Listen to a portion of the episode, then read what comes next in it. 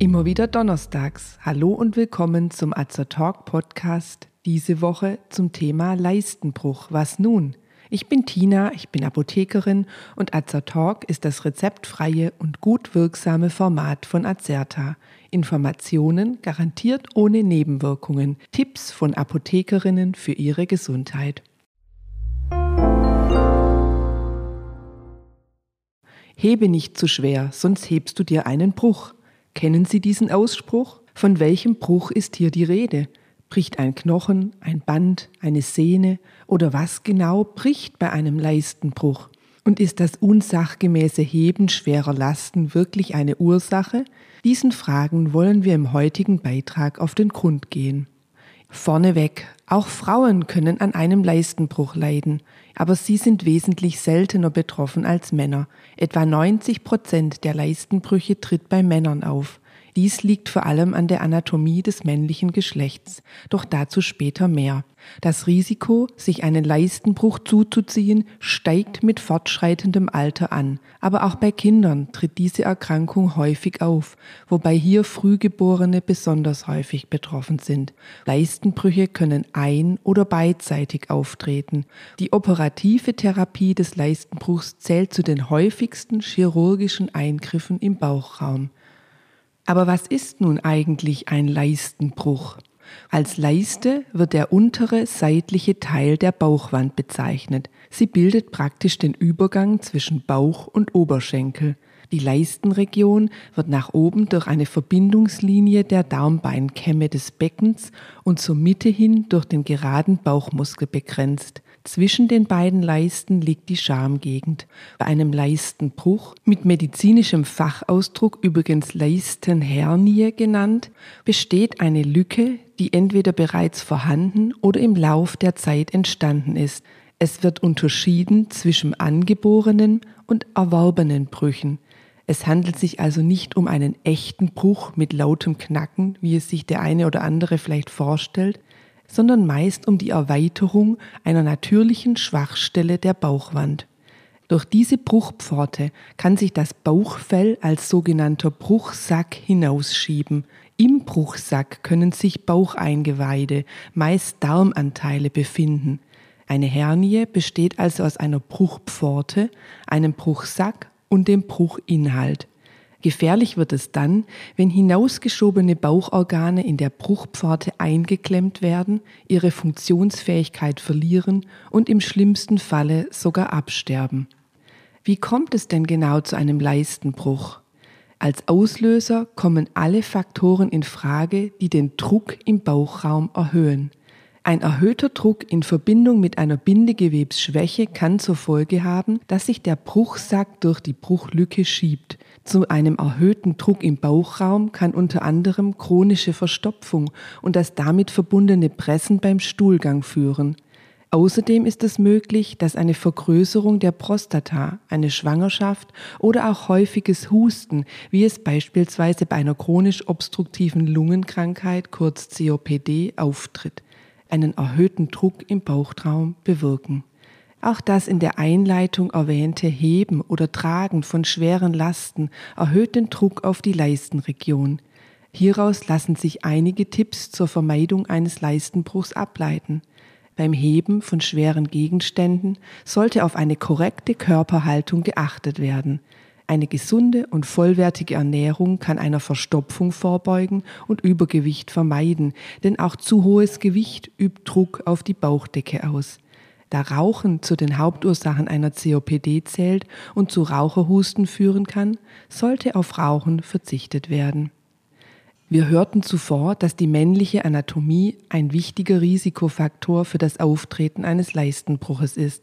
Dies liegt am Leistenkanal. Der etwa fünf Zentimeter lange Leistenkanal verläuft schräg von außen hinten nach innen vorne und leitet Gefäße, Nerven und beispielsweise auch den Samenstrang durch die Bauchwand zu den Geschlechtsorganen. Im Laufe der Embryonalentwicklung wandern die in der Bauchhöhle entwickelten Hoden durch den Leistenkanal in den Hodensack. Sind die Hoden einmal durchgewandert und bleibt der Leistenkanal dann offen, so entsteht eine Art natürliche Schwachstelle. Die Folge kann ein angeborener Leistenbruch sein. Die Bauchlücke kann sich aber auch im Laufe des Lebens durch unterschiedliche Einflüsse erweitern. Dann spricht man von einem erworbenen Leistenbruch. Bei älteren Männern besteht häufig eine Bauchwandschwäche, was die Ausbildung eines Leistenbruchs noch begünstigt. Hier reichen dann schon relativ leichte Belastungen wie Pressen bei einer Verstopfung oder starkes Husten, damit sich Gewebe durch die Bruchpforte schieben kann und als Leistenbruch sichtbar wird. Wie bemerkt man einen Leistenbruch? Meist haben Betroffene wenig bis keine Beschwerden. Typisch ist ein Ziehen oder ein Schmerz in der Leistengegend, vor allem bei Bewegung. Manchmal ist eine Wölbung tast- oder gar sichtbar. Oft lässt sich die Beule dann wieder nach innen wegdrücken. Beim Husten oder Niesen kann sie wieder hervortreten. Sind die Schmerzen heftig, deutet dies darauf hin, dass Darmanteile eingeklemmt sind. Es kann zu zusätzlichen Beschwerden wie Übelkeit, Erbrechen und Fieber kommen. In diesem Fall sollte zeitnah ein Arzt aufgesucht werden. Wie wird ein Leistenbruch behandelt? Wurden früher in der konservativen Versorgung häufig Bruchbände eingesetzt, so werden diese heute nicht mehr generell empfohlen. Ein Leistenbruchband oder Leistenbruchgürtel wird äußerlich fest um die Leistenregion gespannt und soll den Bruchinhalt mit einer Pelotte einer Art Korken, nach innen zurückdrängen. Dies kann vorübergehend sinnvoll sein, da der Einsatz eines Leistenbruchbandes oft eine Linderung des Druckschmerzes bewirkt. Allerdings wird der Bruch dadurch nicht behoben. Mit einem Bruchband besteht jedoch die Möglichkeit, die Zeit bis zu einer Operation gut zu überbrücken. Ein spontaner Verschluss der Bruchpforte, beispielsweise durch Kräftigung der Muskulatur, ist nicht möglich. Deshalb muss früher oder später operiert werden. Bei unkomplizierten Fällen wird heute häufig die Methode des Watchful Waitings praktiziert. Das heißt, man wartet zunächst unter regelmäßiger ärztlicher Kontrolle ab, solange keine Beschwerden auftreten. Bei jedem Leistenbruch besteht allerdings die Gefahr, dass sich Darmschlingen in der Lücke einklemmen können. Ein Leistenbruch sollte also operiert werden, bevor es zu einer Notfallsituation kommt. Für den operativen Verschluss gibt es eine internationale Leitlinie, die sogenannte Hernia Search Leitlinie, die verschiedene Operationstechniken beschreibt. Welche Operationsmethode angewandt wird, hängt unter anderem von der Größe und Lage des Bruchs, vom Alter des Patienten und davon, ob es sich um einen ein- oder beidseitigen Bruch handelt, ab. Manche Verfahren werden unter Vollnarkose durchgeführt, andere funktionieren bei örtlicher Betäubung. Grundsätzlich wird der Bruchsack samt Inhalt wieder ins Innere der Bauchhöhle geschoben und die Bruchpforte verschlossen. Manchmal wird zusätzlich ein Kunststoffnetz eingebracht, das die Bauchwand an dieser Stelle verstärken und stabilisieren soll. Die Operation kann offen durchgeführt werden, dann wird ein längerer Hautschnitt gesetzt und von außen operiert. Die OP kann aber auch minimalinvasiv erfolgen. Dann werden eine Kamera und benötigte Operationsinstrumente durch kleine Schnitte in die Haut eingeführt und bis zum Leistenbruch geschoben.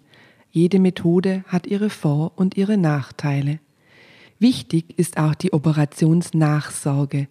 Je nach Operationsverfahren muss sich der frisch operierte kürzer oder länger schonen. Körperliche Belastung, insbesondere schweres Heben, sollte in den ersten Wochen danach vermieden werden. Historisch gesehen beschäftigt man sich schon lange mit dem Leistenbruch. Bereits 2000 vor Christus sollen Hernien bekannt gewesen sein. Lange war jedoch nicht klar, weshalb sich plötzlich Organe aus dem Leibesinneren vorwölbten und es wurden teilweise abenteuerliche Behandlungsmethoden praktiziert. In der Unfallversicherung von 1884 war zunächst umstritten, ob Leistenbrüche als Arbeitsunfall wegen zu schwerem Heben anerkannt werden und entsprechend entschädigt werden sollten. Heute fällt ein Leistenbruch nicht in die Zuständigkeit der Unfallversicherung. Hier ist die Krankenversicherung der zuständige Leistungsträger. Ein Leistenbruch wird nicht als Arbeitsunfall gesehen. Wir hoffen, Sie achten auf die korrekte Körperhaltung beim Heben und heben sich keinen Bruch. Wenn Sie Schmerzen oder eine Wölbung in der Leistengegend bei sich beobachten, wenden Sie sich vertrauensvoll an Ihren Arzt.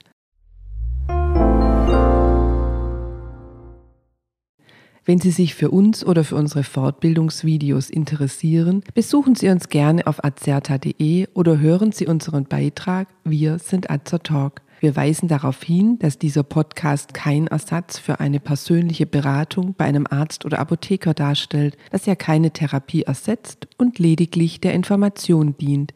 Thematisch erhebt der Beitrag keinen Anspruch auf Vollständigkeit. Vielen Dank fürs Zuhören. Empfehlen Sie uns gerne weiter und bis zum nächsten Donnerstag. Bleiben Sie gesund und informiert.